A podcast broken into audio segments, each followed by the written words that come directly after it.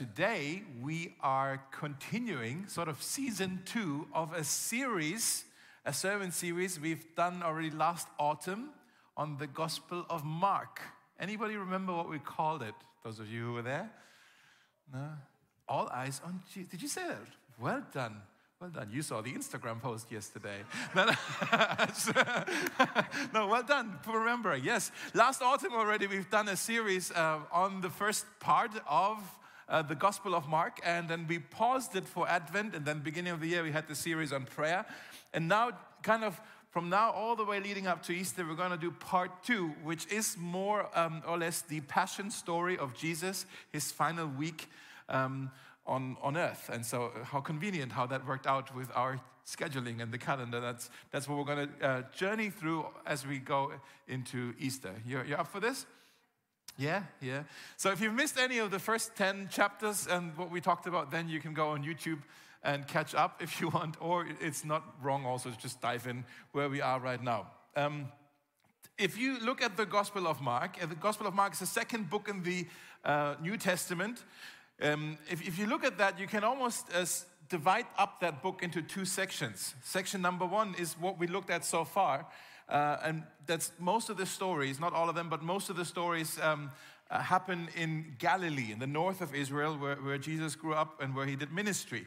Now, this second part is almost exclusively happening in Jerusalem. Okay, so geographically, it's, it's a very different uh, kind of setting from, uh, uh, from suburban or village rural area to city uh, and then also very different kind of ministry that jesus is doing um, and so when we were in chapter 10 i think there was a verse um, i think it's on the screen as well uh, where it said that jesus uh, they were on their way he and his disciples were on their way to jerusalem and Jesus was walking ahead of them, it says. And I love that. I think we talked about this how Jesus, he was a man with a mission on his way to his destiny, walking ahead of them. He didn't just go for a stroll, like, oh, where could we go? No, he was walking ahead of them. He was determined, he was unstoppable, and the disciples were walking behind him. Uh, that's kind of where we left it off. Uh, just as a reminder as well, Mark, the guy who wrote this, he, um, he grew up in a Christian home. His parents were Christians, at least we know his mom was, and she was hosting uh, Christian gatherings, church events in their home as well. Some kind of small group or prayer meeting was, was meeting there in their home. So he grew up kind of uh, in a very Christian setting. He was the cousin of a man named Barnabas, who we read about a little bit in the book of Acts. Maybe you've heard of him. Uh, Mark himself, he also traveled for a little bit with the apostle Paul to all kinds of places. So he, he, he came around. And also, uh, Mark was discipled by the apostle Peter, okay? P- the Peter, from, like one of the 12, okay? Uh, and Peter discipled or, or kind of trained, mentored Mark when he was young. And we believe that Peter probably was illiterate. I mean, he was a fisherman. He probably never learned how to read or write. And so he told all of his stories, his eyewitness account, to Mark, and Mark could write. And so most scholars believe that the Gospel of Mark is actually the stories of Peter. Okay? It's, it's the stories of Jesus, of Jesus from Peter's perspective that Peter shared with Mark. Mark wrote them down. Okay? And so now we are in chapter 11 today where Jesus and his disciples they have journeyed to Jerusalem and today in this chapter they arrive in Jerusalem and it's quite a scene of how they arrive maybe in your bible the headline of that passage says it says triumphal entry into Jerusalem that's what we call this, uh, this sermon today as well, the, the triumphal entry. And it's the story of Palm Sunday. Some of you maybe you're familiar with this. Uh, if you grew up in church, maybe um, you where you heard about this story already in, in children's program or something, right? Where someone told you about, yes, you're nodding, uh, someone told you this, this, this story of Jesus riding in on a donkey into Jerusalem. And that's beautiful that children uh, can connect so well with this story, but we must also guard against, um, and maybe we need to be even safe from some kind of sentimentalism here, that we just kind of brush off this story and it's like, oh, that's a nice one to tell the kids. You know, we do that sometimes with some of the Bible stories. Ah, that's a nice one for the kids. Um, I want to tell you there's a danger here that maybe you think, oh, I've heard this story, therefore I know this story. We do that all the time. It's like, especially when you, when you kind of get more and more familiar with this book, that after a while you say, Oh, I've heard this, therefore I know it. So I want to invite you today, as we call this series All Eyes on Jesus, right? Is that what we call it? All Eyes on Jesus. Um, that, uh, that maybe you need to ask the Holy Spirit to give you a whole new perspective on a story that you might be quite familiar with. And maybe you ask Him, Hey, can, can I have a fresh look on Jesus today? I want to see Jesus again today. Is that all right? So now, without further ado, let's read now chapter 11 a little bit. I think it's also on here on the screen, or if you got a contact card on your chair, there's a message notes in there. You can read along there. Um, let me just read the first few verses here. It says, As Jesus and his disciples approached Jerusalem, so they're still not quite there, but they're close, they came to the towns of Bethphage and Bethany on the Mount of Olives. I looked it up on the map. It's really just a few kilometers still outside of the city, they're very close to Jerusalem now, okay? Jesus sent two of them, two of the disciples, ahead. He says, Go into that village over there, and as soon as you enter it, you will see a young donkey tied there that no one has ever ridden. Untie it and bring it here. And if anyone asks, What are you doing? just say, The Lord needs it and will return it soon. Let's just pause right here. How many of you agree with me? It's a bit of an awkward request, right? For those two disciples, you know, Jesus wants us to basically steal a donkey. Well, borrow uh-huh, a donkey. uh, that takes a certain amount of audacity and brazenness and courage to go like, oh, you know. If I were one of the disciples with that request, I would have said, Jesus, we've walked for nine months now. We've made it all the way from Galilee. Jerusalem is really just a couple kilometers away. Jesus, you can walk this. Okay? You've made it this far. We'll be okay. All right, Jesus? Why, why do you need a donkey now? Why do you need a ride? We can walk this last little bit right here. Right? I, I would maybe start an argument. Sometimes, have you noticed this? Sometimes when you follow Jesus, he asks you to do something that feels a little bit uncomfortable and doesn't always make sense. Anybody has ever? Yes, most of us. Sometimes God told us, and and and, and then if you're like me, like you're like, oh, I, I'm, I don't really want. I don't know if I feel comfortable. I don't know if I feel comfortable to do this, Jesus. I'd rather not do this, Jesus. And we have this, uh, really, uh, it doesn't make sense. And some of you, can I just say this? Some of you, you are standing um, motionless. You're standing on the sidelines of your calling and you're not doing anything that God, Jesus called you to do because it doesn't feel comfortable to you or it doesn't make sense to you. And I want to say if, if we only do what Jesus tells us to do, if we only act when it feels right or when it makes sense to us, that's not obedience, that's agreement. Agreement is when it's like, that's a good proposal, Jesus. I agree and therefore I'll do it. But you're in charge. And if you don't agree with it, you don't do it. Obedience says, Jesus, I trust your ways. I trust you. And you don't own an explanation to me. If you say you need a donkey, I'm gonna go get you, find you a donkey. If you need me to do this, even if I'd rather not do it, even if it doesn't make sense, even if it feels uncomfortable, because you said it, your word is my command, I'll do it. That's obedience. Okay? Now, these two disciples, they didn't react as I would have. They just go for it. And so let's keep reading in verse 4. The two disciples left and found the colt standing in the streets, tied outside a front door. As they were untying it, again, I'm trying to picture this like one of them maybe was doing is like, I'm gonna look if anybody comes, you know? okay, you go get it and then hurry. You know, as they were untying it, uh oh, some bystanders were there and they demanded, What are you doing? Hey, that's not in there, but it was like, Hey, what are you doing untying that colt? And they said what Jesus had told them to say, which is, The Lord needs it and will return it soon. And then the people let them go. Isn't that amazing? It worked.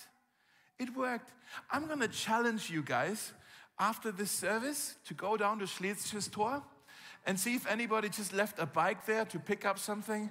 And you just take that bike in the name of Jesus. Just see if it works, okay? And if they say something, what are you doing with my bike? You can say, the Lord needs it and he will return it soon. See if that works. It won't work. You'll get punched in the face if you do that in Berlin, right? But for them, somehow it worked. And so people were very trusting, maybe, I don't know. So they, they let them go with the donkey, and then it says they returned with the donkey to Jesus. And that also, I believe, is another miracle story that we miss.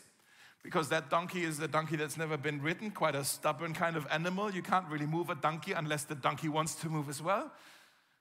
Some of you are looking at me, okay, so how do I know that? I know. How do I know that? So when we were in a, before we came to Berlin, we were in the church in Northern Ireland, and we did every year we did a thing at, uh, around Advent time. We called it the Bethlehem Experience, where we turned the church building into a nativity scene okay? We all dressed up and we had live animals and a whole barn and everything. Like the whole church became Bethlehem with a market and no room in the inn. It was amazing. And then the whole city came, not the, the town where we lived, they, they all came uh, to walk through that little Bethlehem experience. It was fun. So there was a, an Irish farmer from outside in the middle of nowhere. He brought all the live animals. And then he, he dropped them on the parking lot in front of the church, and we had to get them inside the church building. Somehow, I was in charge of the donkey the, the chicken and the sheep, they were fine to get inside, but that donkey didn't want to go to church. No, he needed, we needed to put lay hands on him and pray for him in Jesus' name. But no, I, I was in charge. It took me two hours to get that stupid animal inside the door. It was literally just kind of like, come on, just trying to push that thing and then pull it. It's like it didn't want to move. If it doesn't want to move, it doesn't want to move. Okay, so I look at this story and I'm like, they, it says they brought it back to Jesus. I'm wondering how long did that take? It must have taken them hours to return him, but it doesn't say. It just says they brought the colt back to Jesus. Verse 7 you're right. But I believe it. It's, it's the word of God. I believe it. I just, I have, I have issues. I need, maybe I need therapy because of my, uh, my experience there with a donkey in Ireland. But yeah, when they brought the colt to Jesus, they threw their cloaks over it. And then he, Jesus, he sat on it. Many people spread their cloaks on the road, while others spread branches they had cut in the fields. Those who went ahead and those who followed shouted, Hosanna! Blessed is he who comes in the name of the Lord. Blessed is the coming kingdom of our father David. Hosanna in the highest heaven. And then it says Jesus entered Jerusalem and he went into the temple courts. He looked around at everything, but since it was already late, he went out to Bethany, which is where the whole thing started in Bethany uh, with the 12. You wonder, like, okay, what was the whole thing about then? Like, they, they just go back to where they came from. That's a whole day wasted. Like, what, what, was, what was this procession about? And I think for us, 21st century people, looking at this story, it's hard to miss all of the stuff that's going on, okay? Like I said, this story is entitled The Triumphal Entry. That is an appropriate uh, title for that passage because really what's happening here is remarkable that Jesus is welcomed in Jerusalem like a king. He's welcomed, he's greeted as if he is a king. Okay? Now that's a massive shift already for Jesus and a massive shift in the Gospel of Mark because so far, um, in the first 10 chapters, Jesus was, I think, trying quite hard to hide his identity as Son of God from people. And whenever somebody actually got a glimpse of, oh, you're the Messiah, Jesus immediately said, okay, but keep it to yourself. Don't tell anybody yet, you know? And so there was this rumor spreading about who Jesus might be, but he was quite protective of his identity. And now there's this shift now that finally he says, okay, uh, he, like he wants it to happen finally. Like, yes, I want people to make some noise around who I really am. He, he almost invites it to happen for these people to, sh- to cheer and shout, like, you're the king who's coming. Hosanna. That's a, that's a mess- messianic uh, exclamation to say, like, he, here's, here's a king who comes. And he says, Yes, that's appropriate for you to shout that. Okay? And all eyes were on Jesus. He rides into the cheers of the people and he's greeted like a king. Like I said, there's a lot happening here that is maybe hard to see at first, but I want to show you today five surprising qualities of this King Jesus. You interested? Five surprising qualities that makes Jesus a very different kind of king. A king unlike any other. And I think if we understand these five qualities, maybe they will help to see Jesus a bit clearer, a bit, bit of a sharper vision on him, maybe see him in a whole new way today. So, if you want to write this down, the first thing that we can see here Jesus, he is a king who sparks joy and curiosity. He's a king who sparks joy and curiosity. As soon as Jesus sat on that donkey, people got excited about him. Okay? People got excited about him. They had their cloaks that they put on the streets, and then also the, the branches that they got in the fields, they put them on the streets, which is sort of like the uh, ancient equivalent to a red carpet. Okay? We've seen this also in other places in the Old Testament. There was once a king named Jehu. When he was crowned, they put their cloaks on the streets and he walked over it as, as, if, as if it's a red carpet. Uh, and they were exclaiming, Here comes the king. Okay? Very much so. Like, this is what we do for kings. That's when they're, they're all excited and they're, they're singing and shouting, Hosanna, blessed be the King, and all of that. And they're, they're celebrating, they're applauding, they're cheering. And I know you're looking at me, so I say, let's just kind of, to imagine it better, let's make noise as if we're part of that crowd right now. Can you just clap and shout Hosanna and make some noise and just like, yes, here comes Jesus. Woohoo! Yay! Hosanna! Yes, blessed be the King who comes in the name of the Lord. Right? Just ongoing, but it's fine. It's fine to stop. Okay, that's that's what that was. Just a lot of noise, and and the disciples were really excited. Oh, finally, we'll make some noise around Jesus. We don't have to keep things secret anymore. Uh, that's that's what's happening here. Unlike um, when, like the the, the guy who was actually king was a king named Herod, or even Pilate, who was the Roman governor at the time. When they entered a city, there weren't cheers, there wasn't excitement. No, they were hated. Okay? And so it was more fear and intimidation when these guys show up. When Jesus show up, shows up, there's joy, there's curiosity. It's because Jesus didn't come as a tyrant king, but he comes as a friendly king, one who's approachable. Uh, in the Gospel of um, Matthew, where this story is also being told, it, it, Matthew adds to it that the whole city was stirred up because of this procession to the point that people came out of their homes and they didn't know what was going on, but they just said, like, who's this guy? Why are we cheering for him? They're like, okay, what are we cheering for? And then they said, well, it's Jesus of Nazareth. Okay? I love that, that the whole city was stirred up because I'm thinking, guys, for us here in Berlin, that would be amazing if the church of Jesus would get so excited about Jesus that we make some noise for Jesus in a way that stirs the whole city up and people walk out of their homes. It's like, who is this guy you're singing for at Heeres Bäckerei? Who is this guy? And we go like, it's Jesus. He's our king. We're singing, we're excited, we're joyful because of him. That would be quite cool, wouldn't it? If we, if we can steer, when we lift Jesus up, we steer the city up. When we lift Jesus up, we steer the city up. I want, I want to see that happening. Um, a few weeks ago, I, I, got to visit London and I went to uh, the Wesley Chapel. Uh, I just walked past. It's like, oh, that's here. I read about this in church history. So I walked in, and uh, it's basically the kind of the chapel where John Wesley preached, who was the founder of the Methodist Church, and that's kind of where Methodism, that the church movement, that's where that was born.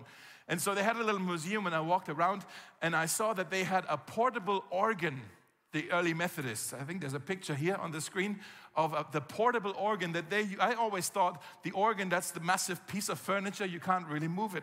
But apparently, the early Methodists, they had this portable organ so they could have outside church services. And I took a picture of this and was like, that's really amazing. I took a picture of this and sent it to our worship team. And I was like, maybe we need more worship on the streets in Berlin. Wouldn't that be cool? More worship on the streets to make some noise for Jesus to stir the city up. So they go, Who are you singing for? Who are you so excited about? We go, It's Jesus of Nazareth, it's our King. All right, so Jesus is a king who sparks joy and curiosity. The second thing is Jesus is a king who was foretold by ancient prophets. A king who was foretold by ancient prophets. Now, Mark in this chapter, he's not mentioning any prophecies because he assumes that everybody knows about the prophecies, okay?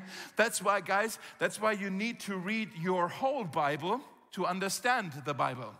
If you only pick and choose some verses and chapters, you will not understand the big picture. You need to read your whole Bible to understand this book, to understand the Bible, okay? Especially the Old Testament uh, prophecies. The Bible, if you will, is like a, like a theater play, like a drama in two acts, okay?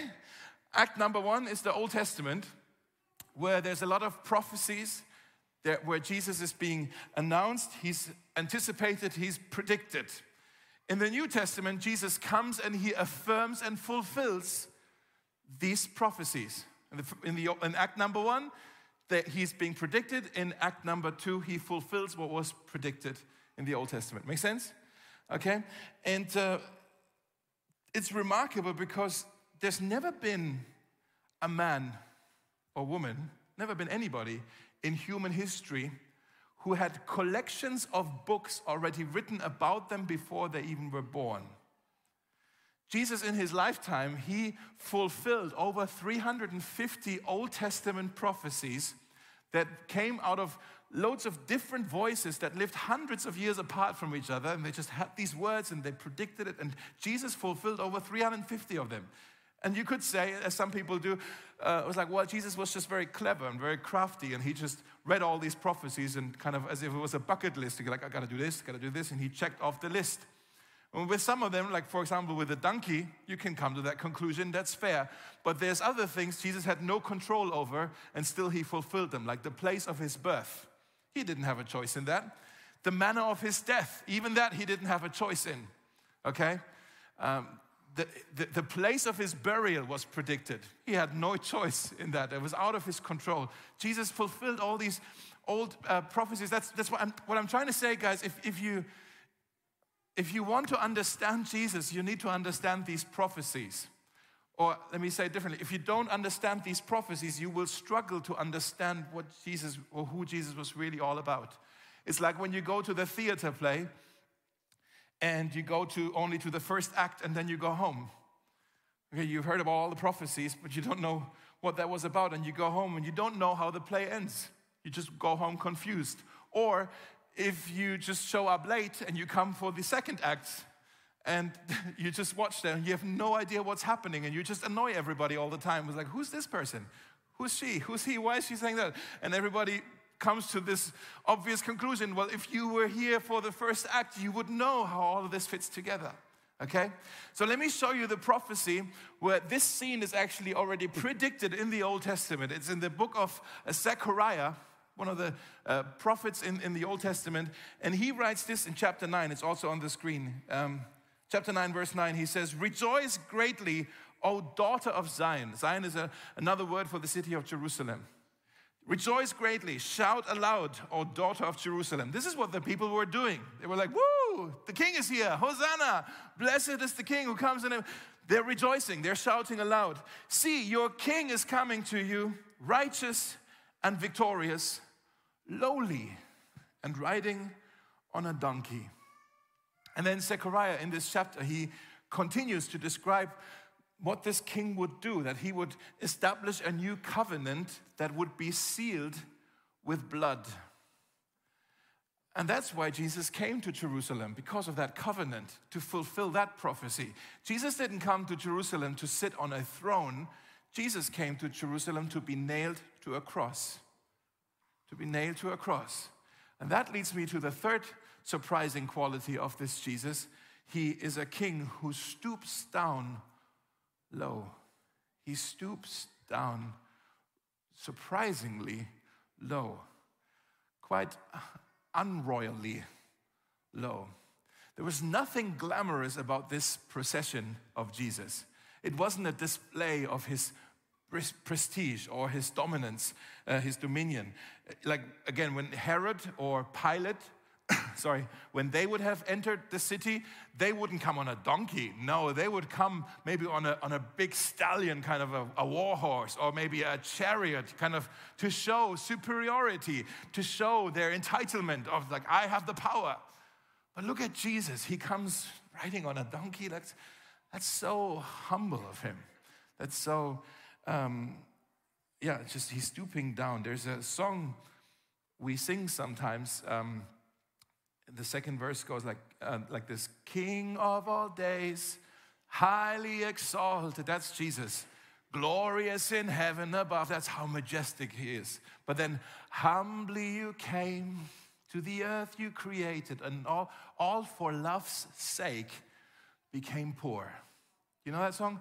Right? That's and, and that's described so perfectly our Jesus, our Savior, that he didn't open a window in heaven and just shout out, Hey guys down there, by the way, I love you. No, he left the heavens behind. Humbly he came to the earth he created. All for love's sake. That's why he came. And he came to us and, say, and to kind of to relate to us, to become one of us, to, to, to be one of us. That's the kind of king we've always needed, by the way. Not someone who rules us top down, but someone who kind of comes on our level and meets us and, and picks us up where we are. That's the kind of king Jesus is. Have you noticed that um, Jesus never really had much stuff? You know, that he even had to borrow a donkey here. That wasn't the first time Jesus had to borrow something. He always had to borrow something. it's quite, he had to borrow a boat because he didn't have a boat. When he had to feed, wanted to feed the 5,000, he didn't even have a lunch to multiply, so you had to borrow a lunch from the little boys, like, you get that right back. Just, can I have this? You get it back in your lunchbox. But, just, you know, then multiplied is like, here's your lunch and here's food for everybody else. Yeah? He even had to borrow lunch. He had to um, borrow a chamber for the Last Supper. He didn't even have a home where he could invite his friends to. It's like, hey, come over for dinner in my house. He had to borrow the room. He didn't even have a grave. They had to borrow, but he didn't need it very long. But still, he, he, he had to borrow a grave for at least that weekend and here he had to borrow a donkey. What that, what, what that tells us is the, the, um, the DNA of his glory is not made up of wealth or force like all the other kings show their power with their wealth and their force. The DNA of his glory is not made up of wealth or force, but of humility and meekness humility and meekness. I use that word meekness intentionally because that actually is so spot on to describe Jesus here. It's a bit of an old word. We don't really use that word very much. Meekness. We often confuse meekness with weakness, right? We think somebody who's meek, who's mild, is like, oh, he's a softy, you know, it's, it's, it's weak, you know. It's, it's different. Weakness is the absence of strength, okay? Meekness comes from the Greek word praus, which means strength under control. Weakness, absence of strength. Jesus is not a weak king on that donkey, he's a meek king. Strength, majesty, glory under control, humbled. Um, how do I describe this? Yes, I'll describe it this way. I was watching television and I couldn't find the remote. And so when you don't find the remote, you just have to watch whatever is showing. And it was a really bizarre show that was on on wildlife in Burundi. I know, right? That's the documentary I had happened to watch because I couldn't find the remote, and I watched this documentary on wildlife in Burundi, and it was actually got quite interesting because there's this crocodile in in Burundi who uh, that apparently well, was one of those mighty, not just this little alligator, but mighty crocodile that uh, takes down water buffaloes and even small hippos. Okay, now hippos are most dangerous animal in Africa, if not on the planet, right? But this crocodile can take down small hippos and kill them in the water. That's how strong the mouth is of that crocodile. And at the same time, and this is what I thought was interesting, that crocodile can carry her own eggs in her mouth without cracking them. Meekness, strength under control, okay? That's. For some of us, that's helpful, isn't it? yeah. That's, that's what Jesus is like. He, he is a strong and mighty God, but he controls his strength and, and, and all of his glory and all of his majesty and all of his power is being deployed so he can tend to us.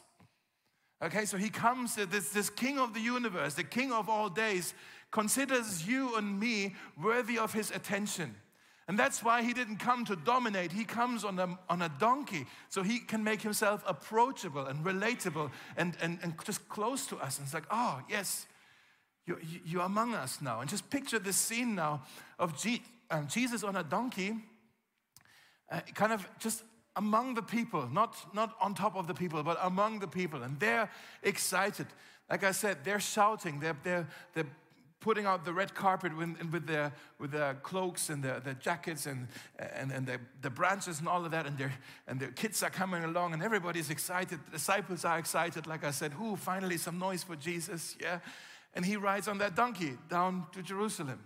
More and more people come along. It says that they were singing, Hosanna, blessed is the King who is coming in the name of the Lord. Some scholars believe maybe this was a um, um, group one was singing Hosanna, and group two was singing Blessed be the King. Hosanna, Hosanna, blessed be the King. Hosanna, you know, just picture it, okay? it also, they, they also imagined that they put the cloaks down and waited for Jesus to ride over it with a donkey. And as soon as Jesus was past, they took their cloak again, ran to the front again, put it down again. So it's kind of like this, this, this whole thing was going on. It was so full of life, so vibrant, okay? And then it says they, they went from this city, Bethany, Bethphage, all the way to Jerusalem, which wasn't a long journey, but they went and it goes down first the hill to the Mount of Olives, and then it goes, the, the, the, the, the, uh, the way goes up again, the path goes up a little, more people joining, more noise, more noise. And then at some point, you kind of go over the little hill, and then you see in front of you the majestic city of Jerusalem. Just bam, it's there. Jerusalem, the holy city of God, with the mighty temple there, and its towers, and all of the houses around it, and the gardens, and then the western plateau behind it. That was the sight that just suddenly appeared before Jesus with all of the noise and all of the joy and all of the excitement. And here's what it says Mark doesn't tell us, but Luke does as he tells the story uh, in Luke chapter 19 on here as, on the screen. As he came closer to Jerusalem and saw the city ahead, he, Jesus, began to weep. He began to weep over the city. And not just a tear in his eye, but this word weep means really a, a deep, loud, wailing cry of lament. That's what that is. Can you picture it with me? Imagine Jesus on a donkey, all of the noise about it, people singing, Hosanna, woo, Oh, yeah. And then suddenly the people who were shouting, they see Jesus on that donkey and he goes, that kind of noise. you know, just couldn't hold it in anymore. What a king. What a king that he is, number four, that he's moved with compassion. He's moved with compassion. That he's just snots. And, wow, Jerusalem. Jerusalem. And he cries over the city. Guys, don't miss this. Please, this is the heart of our King. The heart of our Savior is that he's, a, he's compassion, full of compassion, and he feels compassion. He's not afraid to show his emotion, even though all eyes were on him. He's not afraid to cry and shed tears in front of the people that obviously saw his tears. He's not hiding it like most us men would do. No, he says, lets go. Just, wow. Jerusalem. That's, that's the heart of our king. And he, um, I don't think he was crying for himself. Like these weren't, weren't tears for himself. It's like, oh, this is the city where I'm going to die. He wasn't crying for himself. He's, he's crying over the people. He's crying over what they are doing. He's weeping over what they are doing. He's weeping over what they are missing. That's his heart. It just goes out to the people. And he knows that in just a matter of days, those who are now shouting Hosanna, in just a few days, they will shout, Crucify him. Those who are now shouting, Blessed be the King, just a few days later will say, We have no king but Caesar. He's not our king. You know, Jesus, it grieves Jesus that you and I, humans, we have an amazing capacity to make a lot of noise around him on a Sunday and then a few days later forget all about him. Ooh, that's for us, isn't it? Let's never be the church that just celebrates Jesus on a Sunday. That would be terrible. That would be such a terrible thing to do. But we want, we want to carry that praise on our hearts and on our lips and carry it throughout the week so that by Friday we still have a song to sing, right? But this Jesus, he, he's, he's weeping over the hearts, get, get this, he's weeping over the hearts of those who would reject him. what what king does that? What, what, a, what, a, different kind of king. Some of you, maybe you grew up in, um, in a very Christian or very religious setting. And when you think of Jesus having an emotion, you think Jesus' primary and number one emotion when he thinks of people is that he's upset, that he's annoyed, maybe even disgusted. But you think when Jesus looks at the city of Berlin, or let's not even think about Berlin, you think when Jesus looks at your life, he just rolls with his eyes, like, oh my goodness, what's she doing again? Like, or he just gets really angry, like, ah, what is he doing again? How can he keep messing it up? You think that's the emotion that Jesus feels towards us. You're confusing Jesus with Jonah. Remember Jonah in the Old Testament? A prophet, prophet Old Testament? Jonah was uh, a prophet who got really angry at all the things that people were doing wrong. And he was sent to the city of Nineveh. And when he saw all that was going wrong in the city of Nineveh, he actually walked out of that city, just like, oh, there's all, you know, just really upset with them. And he walked out of the city to save himself and he waited for judgment to come on the city because of his anger. Jesus is not moved by anger, Jesus is moved by compassion and, and love, and, and, and, and just his heart breaks for us. So much so that he also was led outside of the city. Not to save himself and see judgment come upon the city, but so that outside of the city, he would bring judgment upon himself to save everybody in the city. In Hebrews chapter 13, that's exactly what it says about Jesus. It says, Jesus suffered outside the city gate in order to sanctify the people through his own blood. That's Jesus, moved with compassion to the point that that's number five, the biggest surprising quality of our king, that he came even to carry a cross. He's a king who came to carry a cross. All the other kings and queens in this world sent out their people to die for them. There's only been one king who went himself to die for his people. That's our king, Jesus Christ. He's the king who went in our place, for our place, for us. What king does that? What other king would do something like that? Okay? Um, he's not above riding on a donkey. He's also not above hanging on a cross. He's not above opening up his own veins to shed his blood for you and for me. That's the kind of king. Now, let's be, uh, let's be realistic, or the, the truth is that the people who were cheering for Jesus on that, on that day, the people who were shouting Hosanna and stuff, they had actually hoped for a different kind of king. They had hoped for a different kind of Messiah. In fact, the, the, palm branches are already a little bit of a hint. The palm branches back then were a symbol of nationalistic hope for freedom. Freedom from the oppressors, freedom from the Romans, yeah? The palm branches. About 150 years before this happened, there was a guy named Simon Maccabeus who was kind of, he led a revolution, tried to lead a revolution to free Israel from the Romans and all that. And, and he, when he rode into Jerusalem, they also had cut the palm branches as a symbol of, here comes our liberator. And they put them on the streets in front of him. Same scene almost, right? And then also this, this shout where they said, Hosanna, Hosanna. That's Hebrew, which translates to save us save us. Now, they weren't thinking personal salvation, they were thinking national liberation. Free us, liberate us. Great king. Like they were saying, oh, cool, Jesus is finally in Jerusalem. If he's really the Messiah, as rumor has it, he will now start the revolution and kick out the Romans. That was their hope, right? That he would do that. And they didn't want a spiritual makeover, they wanted a political turnover. That's what they wanted, okay? A political turnover, somebody who would free them. And the Messiah who would die on a cross, that's, that's not what they were hoping for. They failed to see that they have a much bigger, much deeper problem than Rome their sin. And that's the problem that you and I have as well our sin. When we pray, Jesus, save us, we don't pray, Jesus, put me in a different set of circumstances, save me from my circumstances. What we really need to be praying is like, Lord, save me from the power and the pollution and the penalty of my sin. That's what I need saving from.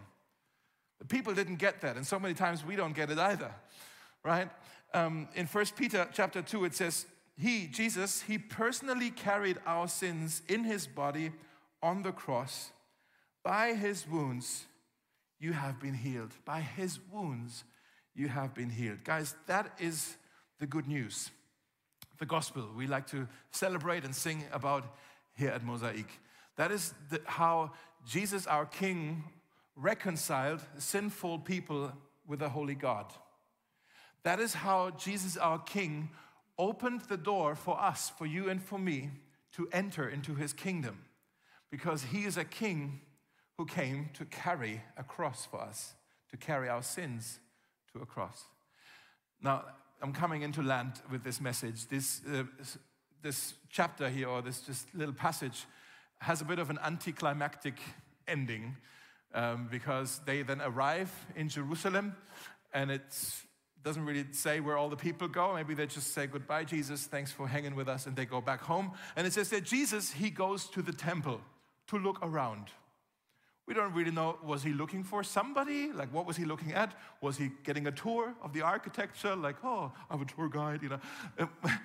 this is, this is not going to be needed much longer because I'm the new temple. Like, maybe that, I don't know. Or maybe he was, uh, he was looking at the, um, the temple, uh, the money changers, and all of what they were doing because the next day he would go and chase them out of the temple. Maybe he had a look at them.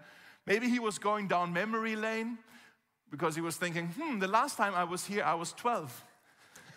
and my parents were looking for me. Ah, that was funny. They were so desperate looking for me, and I was at my father's house. Why were they looking for me? I don't know.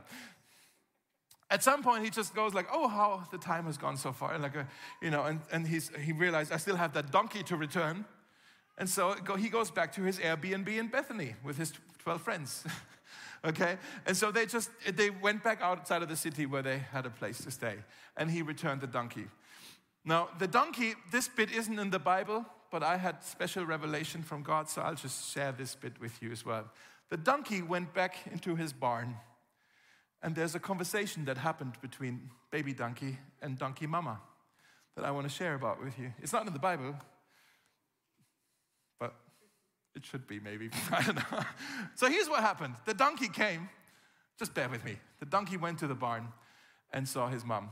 And he says, Mama, I had the best day of my life today.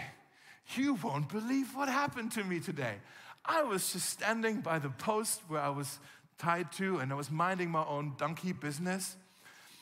And then these two men came and they untied me and they put their, their cloaks on my back and then they walked me down the streets into Jerusalem.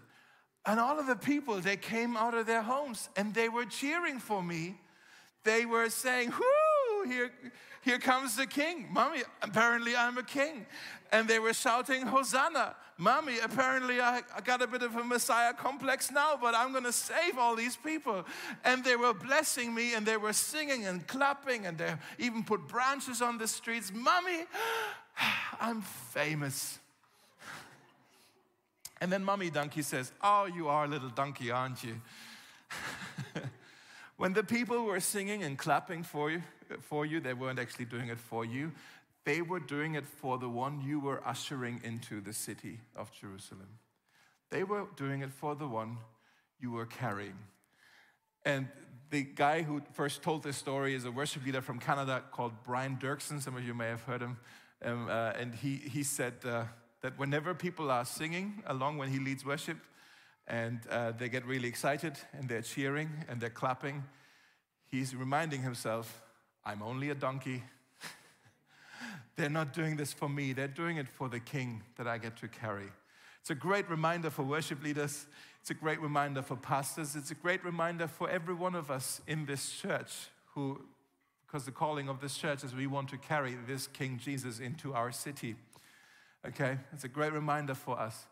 He's a king unlike any other king. He's a king full of surprises. He's a king who sparks joy and curiosity. He's a king who was foretold by ancient prophets. He's a king who stoops down real low, a king who is moved with compassion, and a king who is not above carrying a cross with our sin on it. That's the kind of king we get to show to this city out there. That's the kind of king we get to carry into this world. That's the kind of king we want to worship now with a couple more songs. Would you stand with me? Uh, and then we're gonna, I'm just going to pray and then we're going to sing some more. Yeah? Let's pray, guys. Jesus, we worship you today. We thank you for this amazing story of how uh, you um, presented yourself as the king, but a king unlike any other kings. So different, so full of surprises, so unique, and so relatable and personal and approachable. Thank you, Jesus, that you're a king who sparks joy. I pray, Lord, would you spark new joy in our hearts? Uh, a, a joy that's contagious, that makes other people ask, like, what are you so excited about? Oh, it's because of Jesus. Thank you, Jesus, that you are the king who was foretold by ancient prophets. It, that, that shows us you are the real deal. You are who you say you are.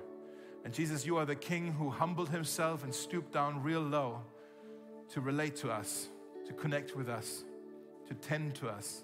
You're the king who is moved with compassion. That's how much you love us. That's how much you care for us. You don't get angry with us. You, you're so compassionate with us. And you're also the King, and we worship you, King Jesus, for carrying our cross for us to Calvary and uh, carrying our sin there. And we, uh, we want to say we, we love you because you have loved us first. I pray that as we sing these songs, that you would meet with us, that you would uh, yeah, just show up again in this room, that we would experience your presence in your name. Amen.